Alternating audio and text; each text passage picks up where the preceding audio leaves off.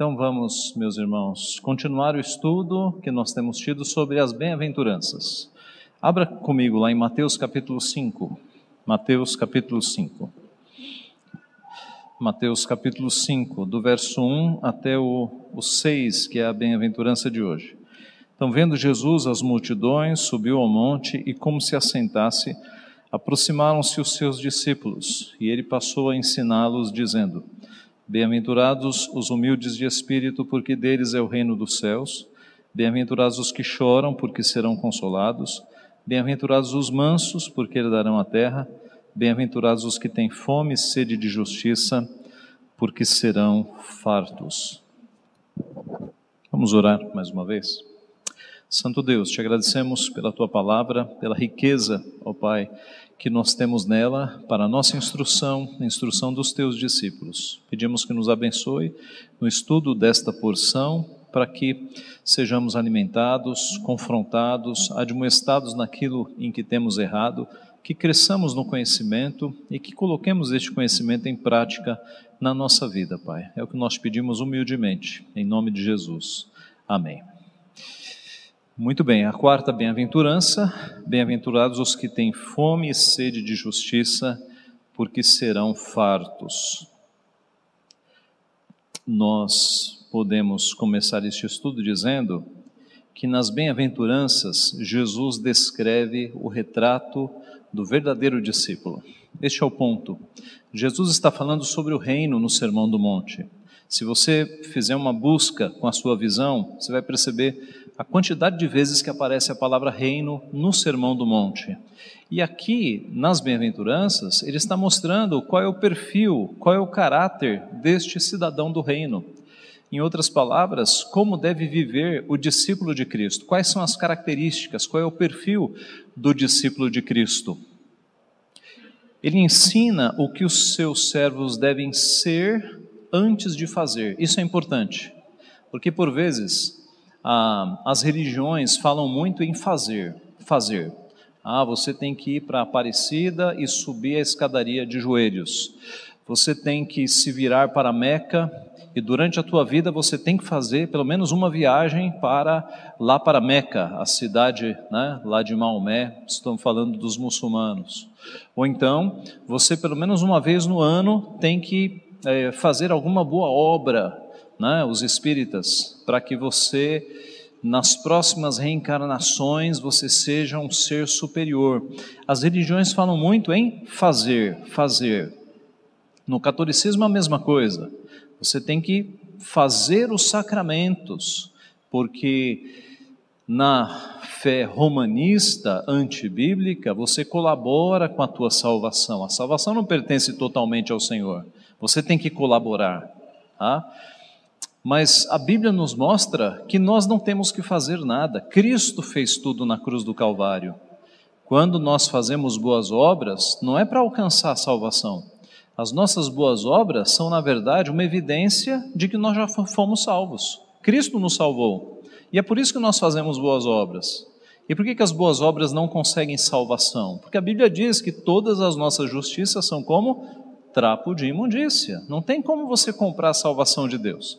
Então, Cristo está nos ensinando nas bem-aventuranças mais sobre ser do que sobre fazer. Aquilo que o discípulo de Cristo é, na sua essência, no seu coração, no seu caráter, para a partir disso externalizar, vir para fora o que ele já é. Estamos falando de transformação de vida. Fazer coisas que o cristianismo ensina, todos podem fazer, podem copiar, não é? Então, alguém que, que aprecie o comportamento dos evangélicos pode nos copiar, mesmo não sendo crente. Ser discípulo de Cristo requer outra coisa. E eu pergunto o quê? O que é que nos diferencia de alguém que não é discípulo de Cristo, que está nos copiando? Ser discípulo de Cristo requer Outra coisa, o que? Quem copia o que nós fazemos, pode copiar sem nunca ter nascido de novo, sem nunca ter reconhecido os seus pecados. Mas para, de fato, viver como Cristo quer, a pessoa tem que ser pobre de espírito, ela tem que reconhecer que necessita totalmente de Deus, ela tem que morrer para si mesmo, e isso tem a ver com o choro, bem-aventurados os que choram, porque serão consolados, e a partir desta morte espiritual, ela vai perceber que ela não é mais nada, que ela não tem direitos diante de Deus, que ela não tem que ficar lutando pelos seus direitos, porque ela é nada, então ela vai se tornar uma pessoa mansa, e a partir daí, então, é que positivamente ela vai ter fome e sede de justiça. Então, para ser discípulo de Cristo, tem que ter o um novo nascimento. Pessoas que não foram quebradas nos seus corações, que não nasceram de novo, podem no máximo copiar Jesus Cristo, mas nunca serão discípulos.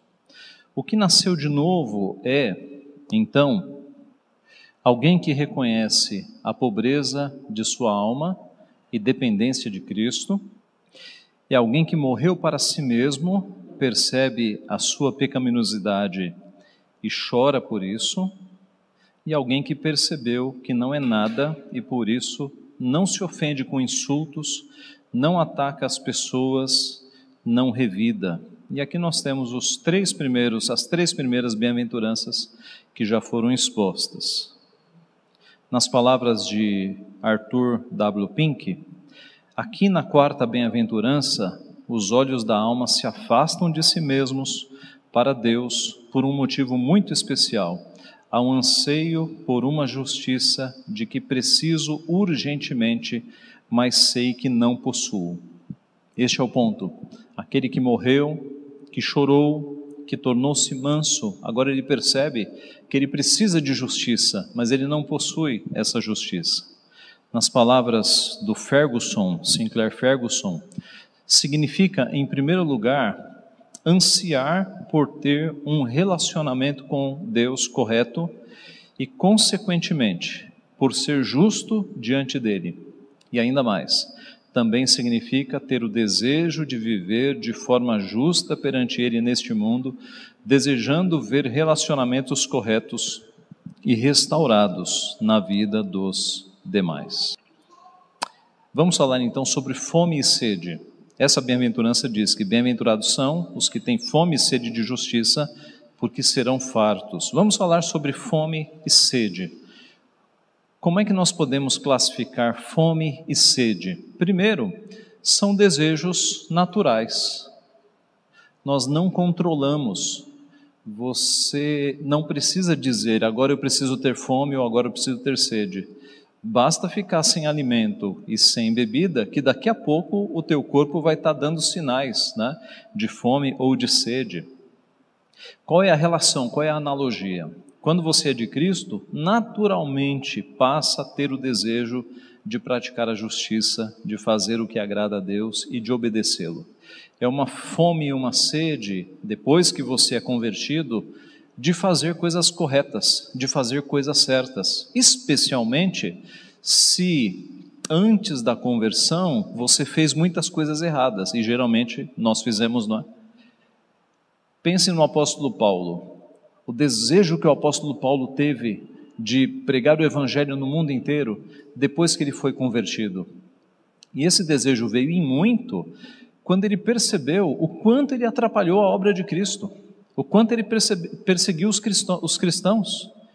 É, quando Paulo fala, em algumas vezes, que ele é o maior dos pecadores, aquilo não é retórica. Né? Às vezes a gente vê algum crente orando assim, aqui eu nunca vi, mas eu já vi em outras igrejas, crente orando assim, porque Senhor, eu sou o maior dos pecadores, está concorrendo com Paulo, né?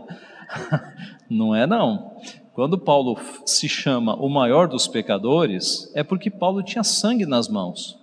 Paulo foi aquele que, quando colocaram Estevão para ser apedrejado e colocaram as vestes aos pés de um jovem chamado Saulo, essas vestes aos pés da autoridade é porque a autoridade presente estava dizendo: podem proceder o apedrejamento. E Paulo fala isso três vezes no Novo Testamento: que contra eles dava o meu voto, Paulo fala que chegou a torturar a Cristo para que eles blasfemassem o nome de Cristo. Então Paulo tinha sangue nas mãos, é por isso que ele se chamava, se autodenominava o maior dos pecadores. E quando Deus o derrubou e Cristo o impactou e ele tornou-se um discípulo de Cristo, ele percebeu o quanto ele deveria fazer, né, arrependido das obras que ele havia feito, para glorificar o nome de Deus. Então, quando nós somos quebrados por Cristo e percebemos que não somos nada, que não temos justiça própria, nos dá uma sede de fazer o que é correto, como que correr atrás do tempo para obedecer às coisas que nós não fizemos. O profeta Isaías, Isaías 26, nos diz assim: Também através dos teus juízos, Senhor, te esperamos. No teu nome e na tua memória está o desejo da nossa alma. Com minha alma suspiro de noite por ti, e com meu espírito dentro de mim, eu te procuro diligentemente porque quanto aos teus, quanto, quando os teus juízos reinam na terra, os moradores do mundo aprendem justiça. Isaías, impactado na sua época pela pecaminosidade do povo, ele demonstra esse desejo que ele tem de Deus, da lei de Deus, porque quando a lei de Deus é aplicada, os moradores aprendem a justiça. Então, em primeiro lugar, fome e sede são desejos naturais. A primeira analogia que a gente pode fazer é que aquele que é convertido a Cristo, naturalmente agora ele vai ter uma sede e uma fome de fazer aquilo que é correto, de andar nos caminhos do Senhor. Fome e sede também são desejos fortes, desejos intensos.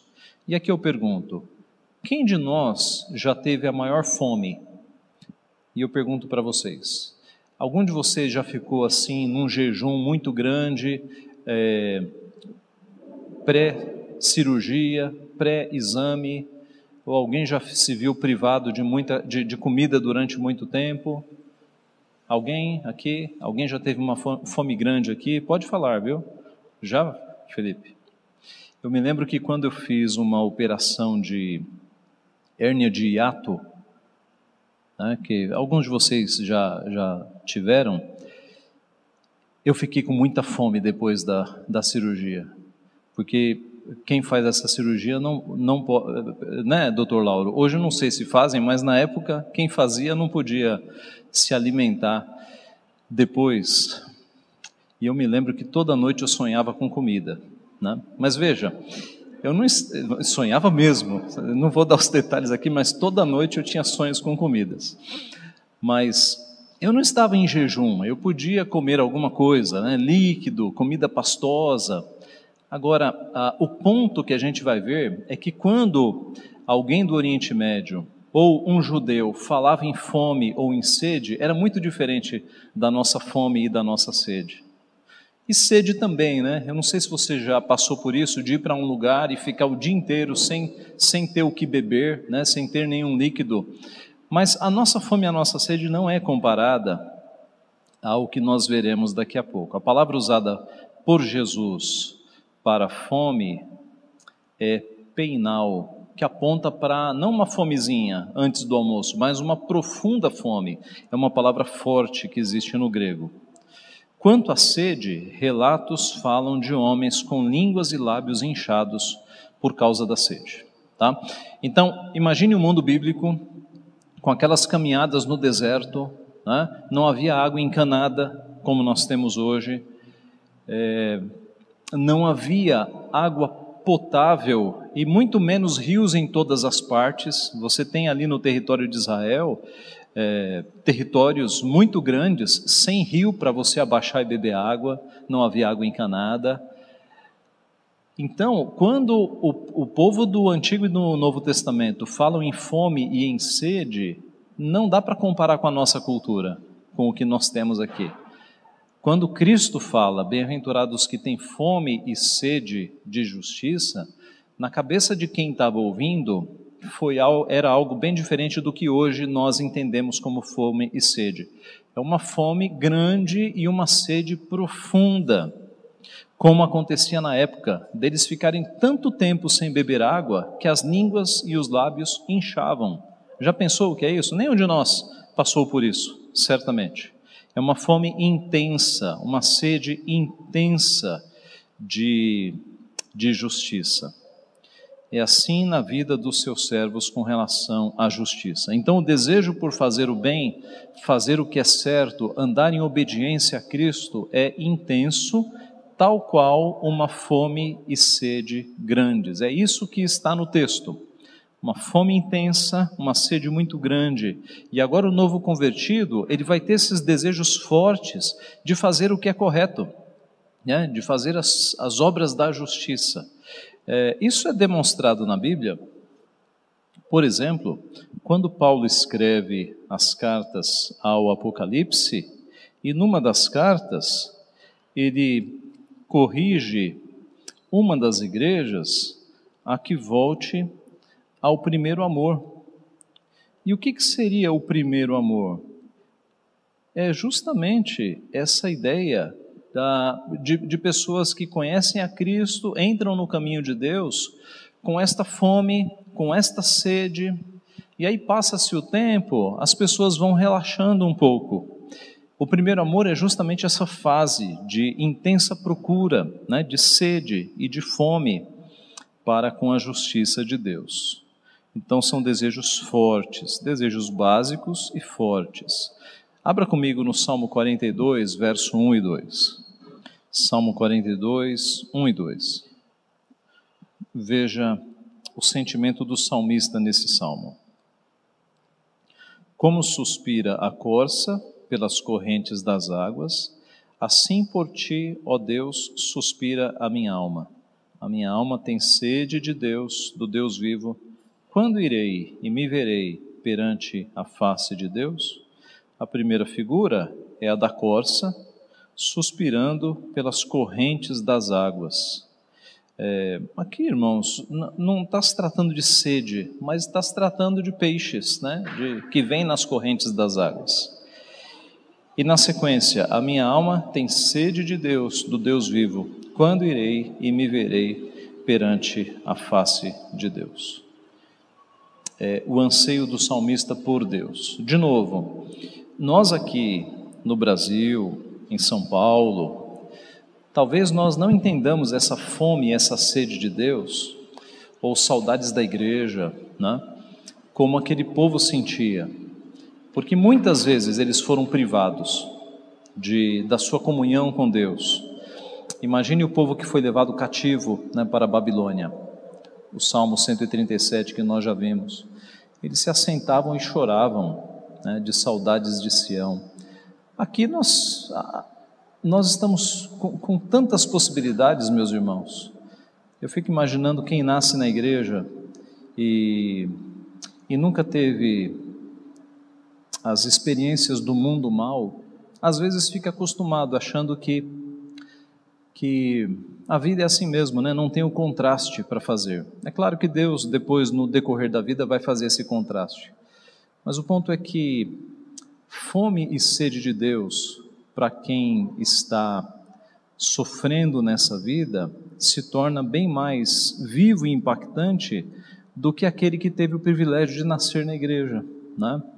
Isso não é uma virtude, isso é algo que aqueles que estão no Evangelho há muito tempo devem considerar, né? devem pedir para Deus e se aproximar de Deus para que tenham cada vez mais fome, cada vez mais sede de justiça, de fazer o que é correto, de não se acomodar, de não se omitir, né? de não achar que uma vez que Deus te elegeu antes da fundação do mundo, você agora pode sentar e ficar tranquilo, né? sem frutificar, sem trabalhar na obra do Senhor, sem evangelizar, sem praticar obras de misericórdia com as pessoas que estão sofrendo ao teu redor.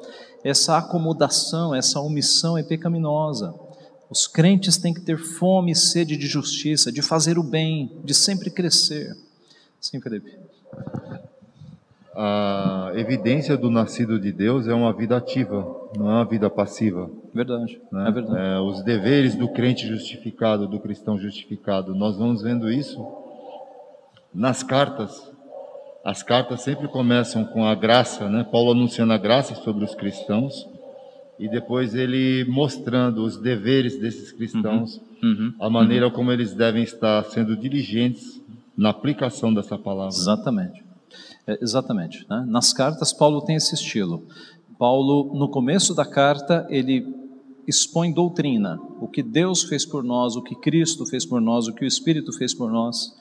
E aí chega um momento na carta que Paulo vai para as aplicações, para a parte prática. Tá? Em Romanos, é a partir do capítulo 12 essa parte prática. Até o capítulo 11 é só doutrina. É Paulo mostrando o que Deus fez por nós. E aí, do capítulo 12 em diante, é a parte prática. Em Efésios, se eu não me engano, é a partir do capítulo 5, 23, 24, que ele começa na parte prática. Mas é exatamente isso. Né? Paulo falando com crentes, mostrando aos crentes a necessidade deles obedecerem a Cristo, deles praticarem boas obras, deles buscarem a justiça. Veja também o Salmo 63, verso 1. Salmo 63, verso 1. Aqui é Salmo de Davi. Quando no deserto. Ó Deus, tu és meu Deus forte eu te busco ansiosamente. A minha alma tem sede de ti, meu corpo te almeja, como terra árida, exausta, sem água. E note, Davi escreveu isso no deserto, né? então a figura para ele é muito vívida.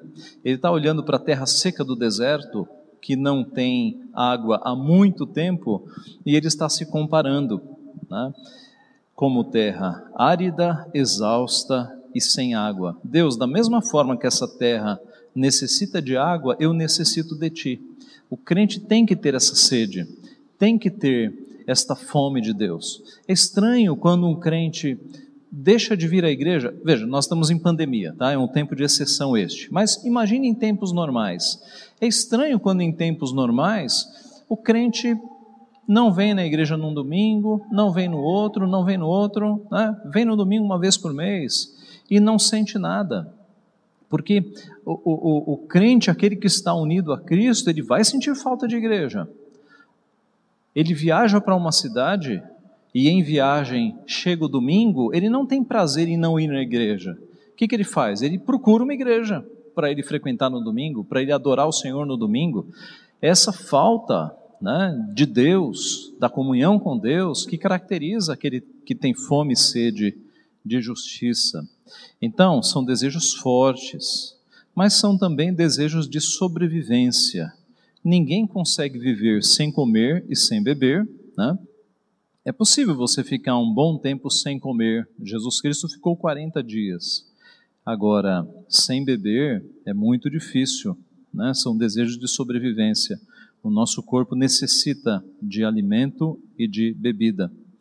Assim como um bebê necessita do leite para sobreviver, a nova vida em Cristo apresenta grande fome de justiça. De novo, nós percebemos isso mais nos novos convertidos. Né? Quando a pessoa é recém-convertida, ela está vibrante pelo Evangelho.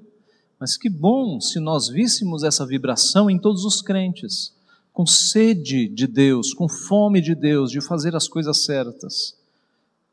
Alguém que se diz crente, mas vive uma vida de desobediência ao Pai, deve avaliar se está salvo mesmo. Note, todos nós pecamos. Cristo nos ensinou na oração a nós pedirmos perdão constantemente pelos nossos pecados.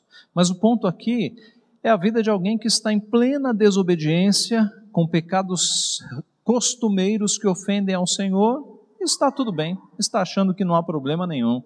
Deve se avaliar se é um salvo mesmo. Veja o que a Bíblia diz sobre o verdadeiro crente. Vamos lá para 1 João, vários versículos. 1 João, nós vamos ver vários textos. A, a carta de João, ela é muito interessante para fazer esta avaliação. Quem é que é filho de Deus? Será que eu sou filho de Deus mesmo? Será que eu sou crente? Há vários testes aqui em 1 João que nos ajudam a discernir isso. Vamos vê-los. 1 João 1,6 Se dissermos que mantemos comunhão com Ele e andarmos nas trevas, mentimos e não praticamos a verdade. Qual é o teste aqui? Ora, o crente já não anda mais nas trevas. Trevas é coisa antes da conversão. Agora, a partir da conversão, é obras da luz. Então, se nós dissermos que temos comunhão com Deus, mas andamos nas trevas, a gente vê na internet, nas redes sociais, algumas pessoas com a vida totalmente errada, né? Eu estou pensando agora em artistas, jogadores de futebol, com a vida totalmente errada, e se dizendo crentes. Né? Estão nas trevas, evidente, né? porque essas pessoas aparecem muito na mídia, a gente sabe, estão nas trevas, mas estão dizendo que são, são, são de Cristo. Não são, estão mentindo. Veja o capítulo 2, de 3 a 6. 2, de 3 a 6. Ora, sabemos que o temos conhecido por isto, se guardamos os seus mandamentos. Aquele que diz, eu o conheço, e não guarda os seus mandamentos, é mentiroso, e nele não está a verdade. Aquele, entretanto, que guarda a sua palavra, nele verdadeiramente tem sido aperfeiçoado o amor de Deus. Nisto sabemos que estamos nele. Aquele que diz que permanece nele, esse deve também andar assim como ele andou.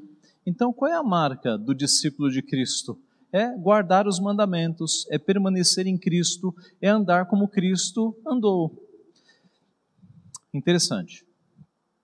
Nós voltamos a colocar o catolicismo romano nos nossos radares, né? nos radares dos pastores.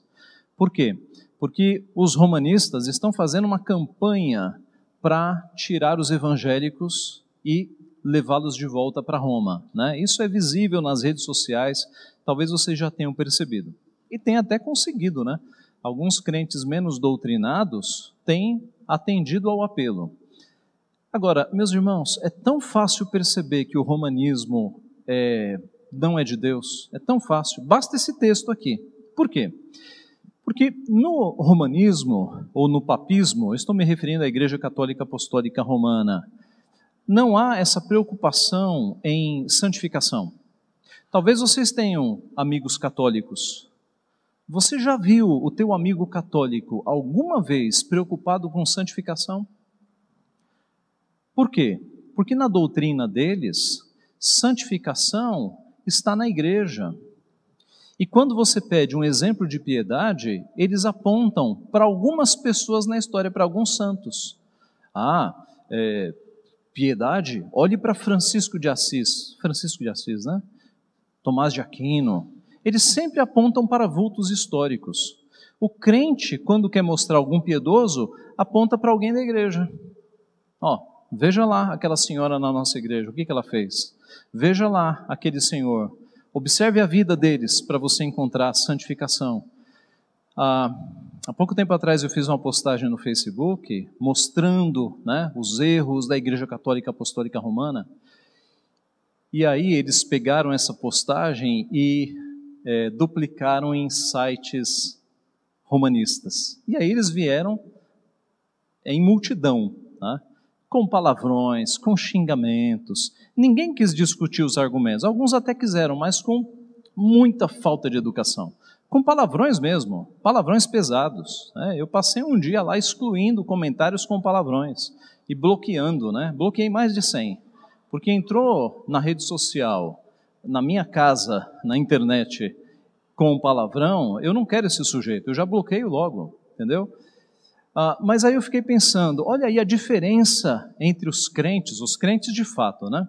Entre um crente e um papista.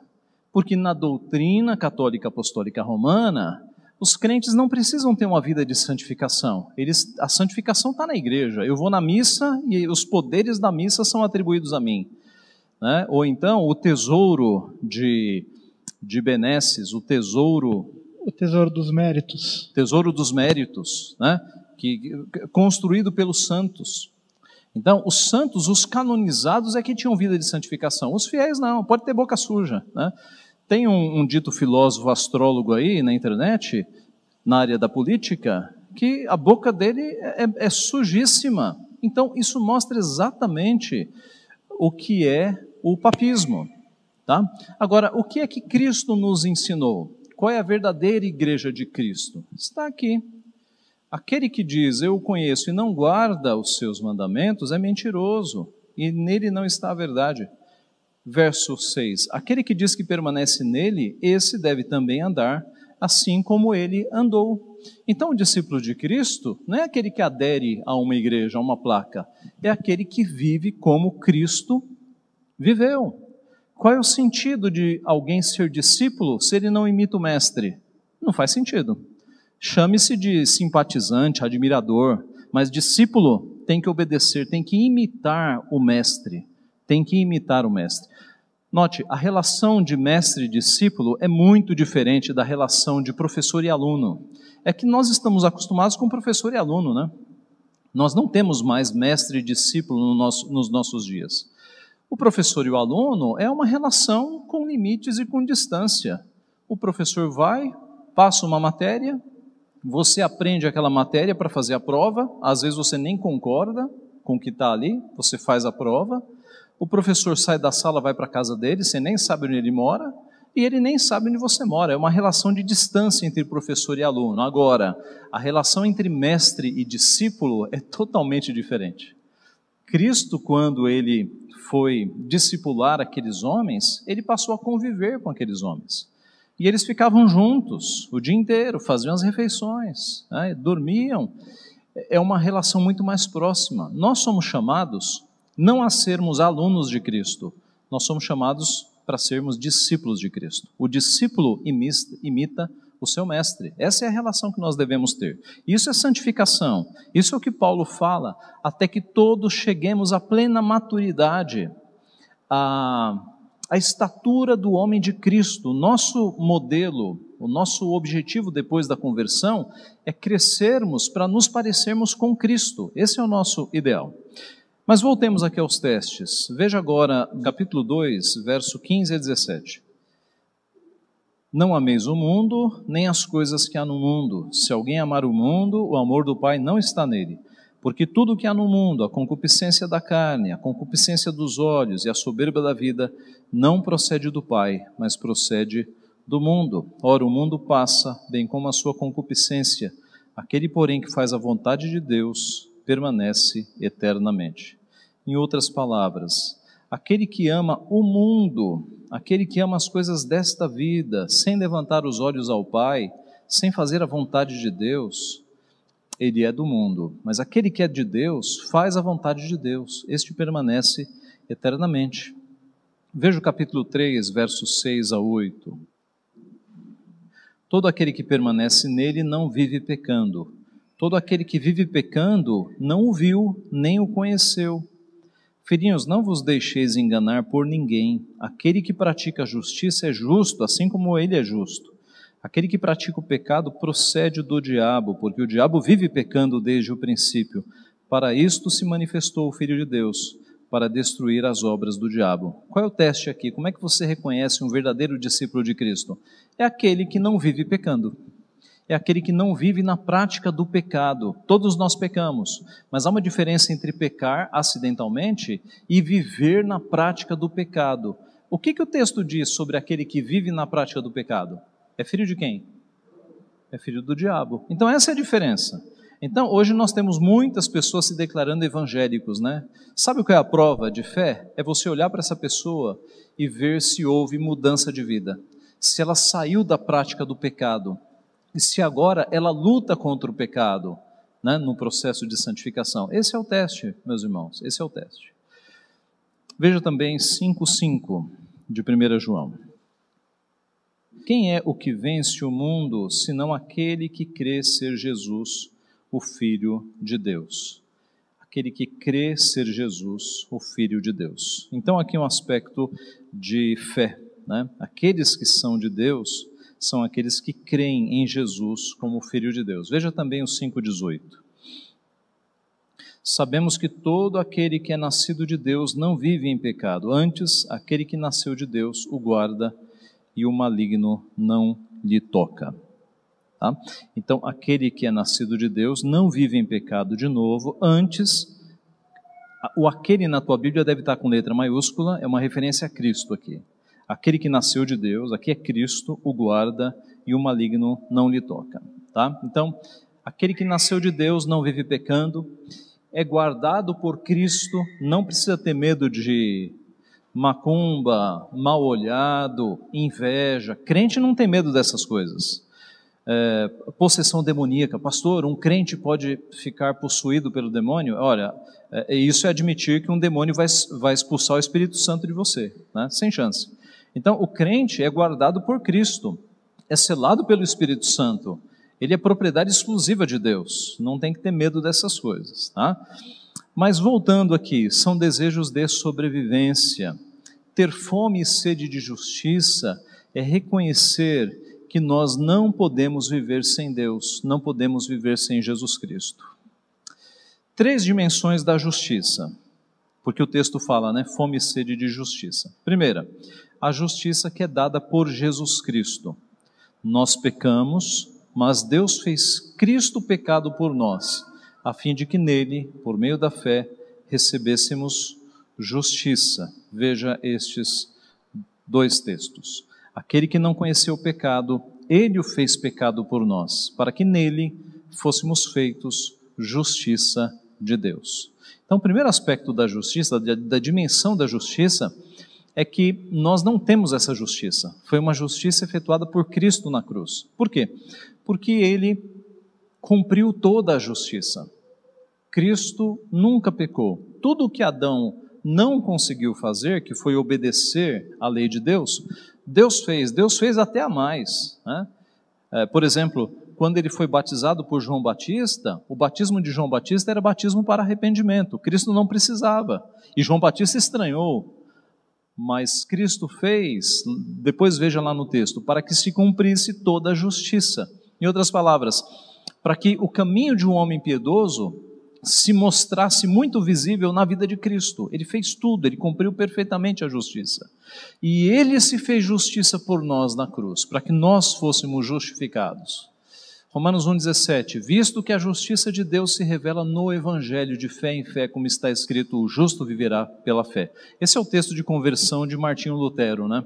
Quando Martinho Lutero, doutor em teologia, ensinando aos seus alunos, futuros padres, ele em, dois, em um semestre ele ensinou o livro de Salmos, e aí no outro semestre ele ensinou, no segundo semestre de 1517, ele passou a ensinar Romanos aos seus alunos. E quando ele chegou nesse versículo, ele escreve num livro: As portas do paraíso se abriram para mim. Por quê? Porque ele percebeu que a justiça de Deus que ele tanto temia ela já havia sido aplicada no Evangelho, em Cristo. A justiça de Deus se revela no Evangelho. Ele percebeu que ele não deveria mais temer a justiça de Deus, porque a justiça de Deus havia sido aplicada no Evangelho, na cruz, em Cristo. E aí, este é o momento da conversão de Lutero, quando ele percebe que ele não precisa mais estar escravizado ao papismo, mas ele está livre por Cristo. Então, a justiça de Deus, ela foi aplicada em Cristo para que nós não a sofrêssemos. Este é o cerne do evangelho. Falta-nos justiça e retidão, mas Deus nolas concede por meio de Cristo. Então, a primeira dimensão da justiça é a justiça de Cristo, aquela que nós não tínhamos e Cristo fez por nós, se ofereceu por nós. Uma segunda dimensão da justiça que a Bíblia mostra é a justiça como a busca por uma vida reta. Nós não podemos receber o presente de Deus, que é o seu perdão, enquanto negligenciamos as suas exigências.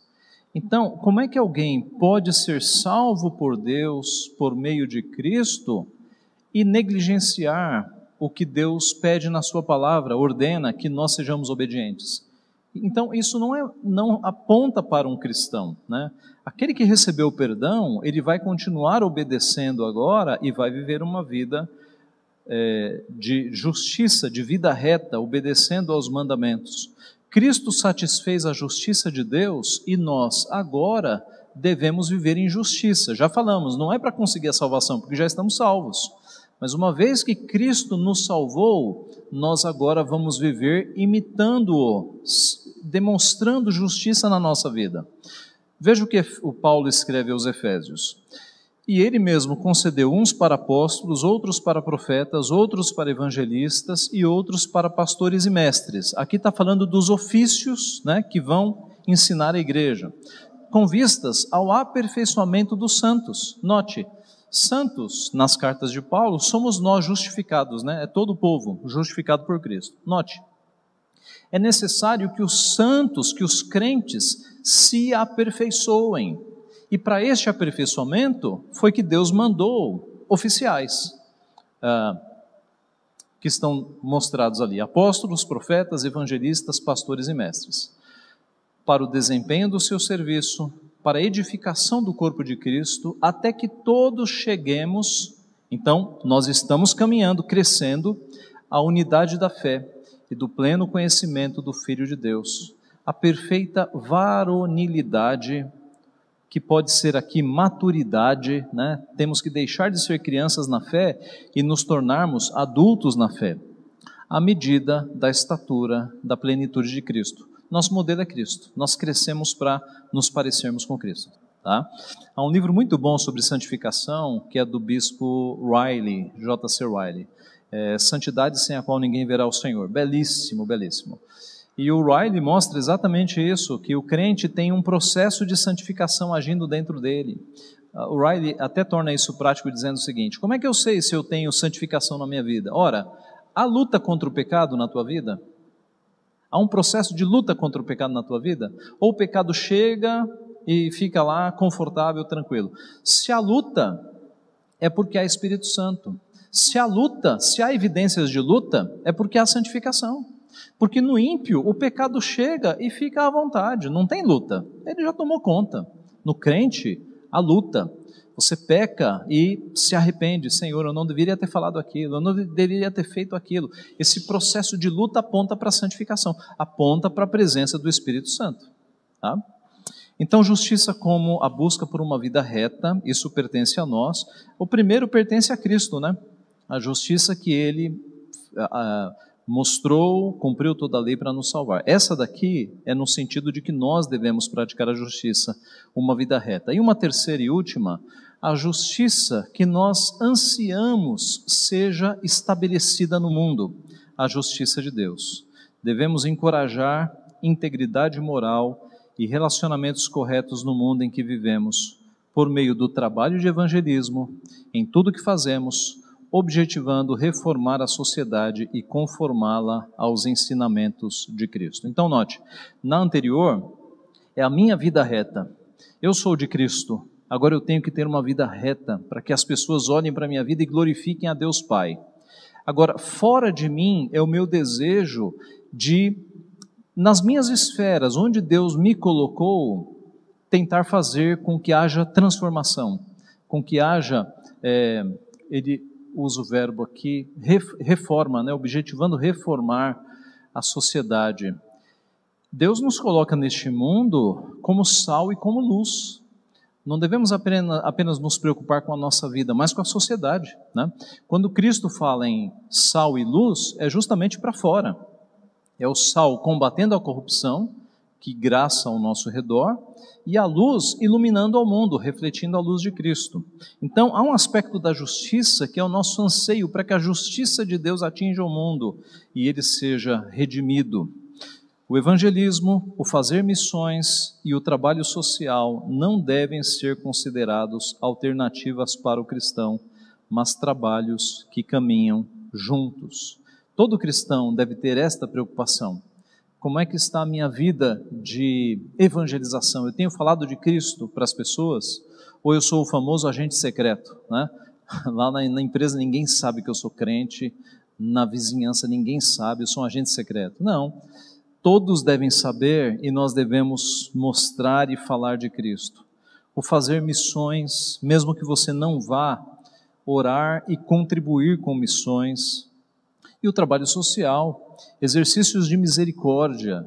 Crente não pode falar assim, não, eu não dou esmola nenhuma porque eu sei que o indivíduo vai tomar pinga. Ok, se você tem essa certeza, mas que isso não seja uma desculpa, uma muleta para você não ajudar ninguém faz parte da nossa vida cristã nós ajudarmos as pessoas que estão ao nosso redor, seja com favores de trabalho ou seja com valores de dinheiro. Deus coloca pessoas ao nosso redor que estão precisando e nós devemos ajudá-las. Isso é parte da nossa do nosso discipulado que Cristo nos discipulou, tá? Nós devemos ajudar.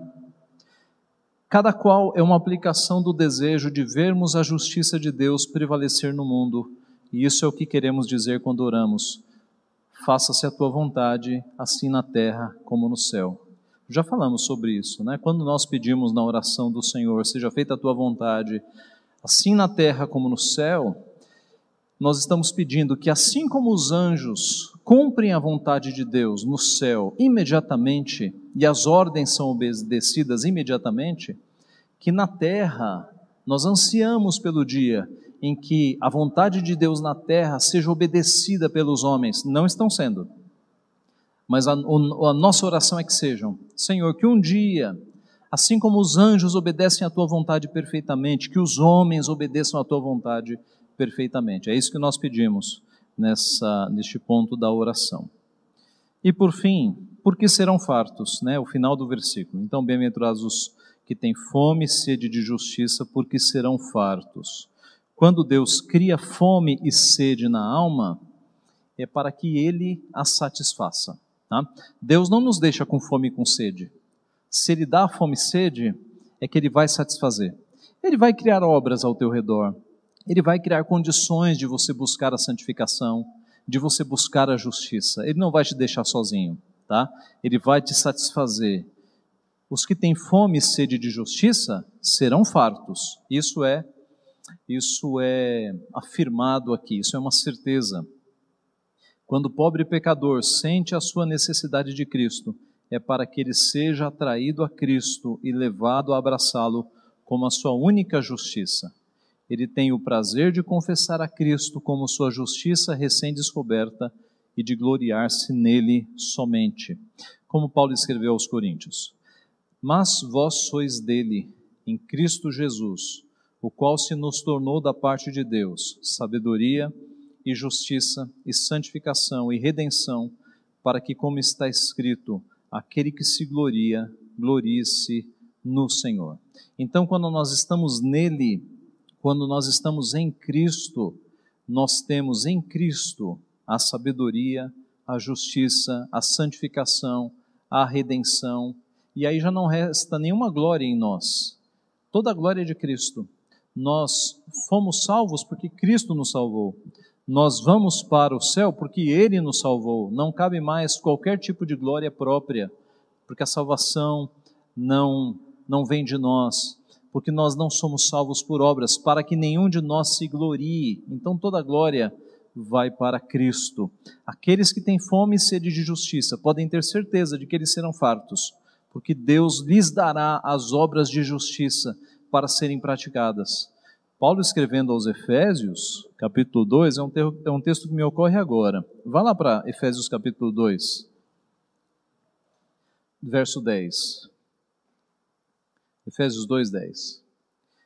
Pois somos, pois somos feitura dele, criados em Cristo Jesus para boas obras, as quais, as obras, Deus de antemão preparou para que andássemos nelas. O que, que o texto está falando? Que na eternidade, Deus já nos salvando, nos designando na eternidade, Ele não apenas designou que nós seríamos salvos, mas Ele preparou todas as obras, todos os atos de justiça que viriam depois da redenção. As obras, veja, que de antemão preparou para que andássemos nelas. Quando é que Deus preparou? Um pouquinho antes da nossa conversão? Não, na eternidade as obras que nós faríamos, os atos de justiça, já foram decretados por Deus antes da fundação do mundo. Concluindo então, ultimamente você tem tido fome e sede do quê? E aqui não estamos falando nem comida nem bebida, mas em coisas que têm, é, digamos, inquietado o teu coração, exaltado o teu coração, coisas que você tem demonstrado muito interesse, coisas que você tem pensado com mais frequência durante o dia, na hora de dormir. A tua fome, a tua sede é fome e sede do quê? Do quê? No que você mais pensa? Qual é o seu maior anseio? Algum, alguns exemplos: diversão, dinheiro, relacionamentos, conforto, prazer, onde estão a tua fome e a tua sede? Isso é para nós nos autoavaliarmos. Tá? Se o discípulo de Cristo tem fome e sede de justiça, será que nós estamos de fato tendo fome e sede de fazer as coisas corretas, de ver o reino de Deus avançar? Temos pensado em missões, em evangelização. Senhor, eu tenho evangelizado pouco, eu tenho que evangelizar mais. Senhor, eu tenho não tenho me envolvido com missões. Senhor, eu não tenho ajudado as pessoas. Onde é que estão os, os nossos pensamentos? Onde é que está a nossa fome? No Sermão do Monte, Cristo, na sequência, diz: Buscai primeiro o reino de Deus e a sua justiça, e as demais coisas vos serão acrescentadas. É o reino de Deus em primeiro lugar, e em segundo lugar, as demais coisas. Quando nós colocamos esta ordem, esta prioridade, as demais coisas que são secundárias, elas são fornecidas por Deus, mas é o reino de Deus em primeiro lugar. Feliz é aquele que tem fome e sede de justiça, porque ele será saciado por Deus. Que nós pensemos nisso, que nós tenhamos esta fome, essa sede da justiça de Deus. A justiça que nos salva já foi nos dada por Cristo, graças a Deus. Mas aqui falamos da justiça de ter uma vida reta, uma vida que glorifique a Deus. E por consequência, uma justiça que atinja as esferas, que leve redenção ao mundo, que o mundo seja redimido também pelo nosso Senhor Jesus Cristo que a nossa mente e o nosso coração estejam focados nisso, na justiça de Deus. Que Deus nos abençoe. Amém.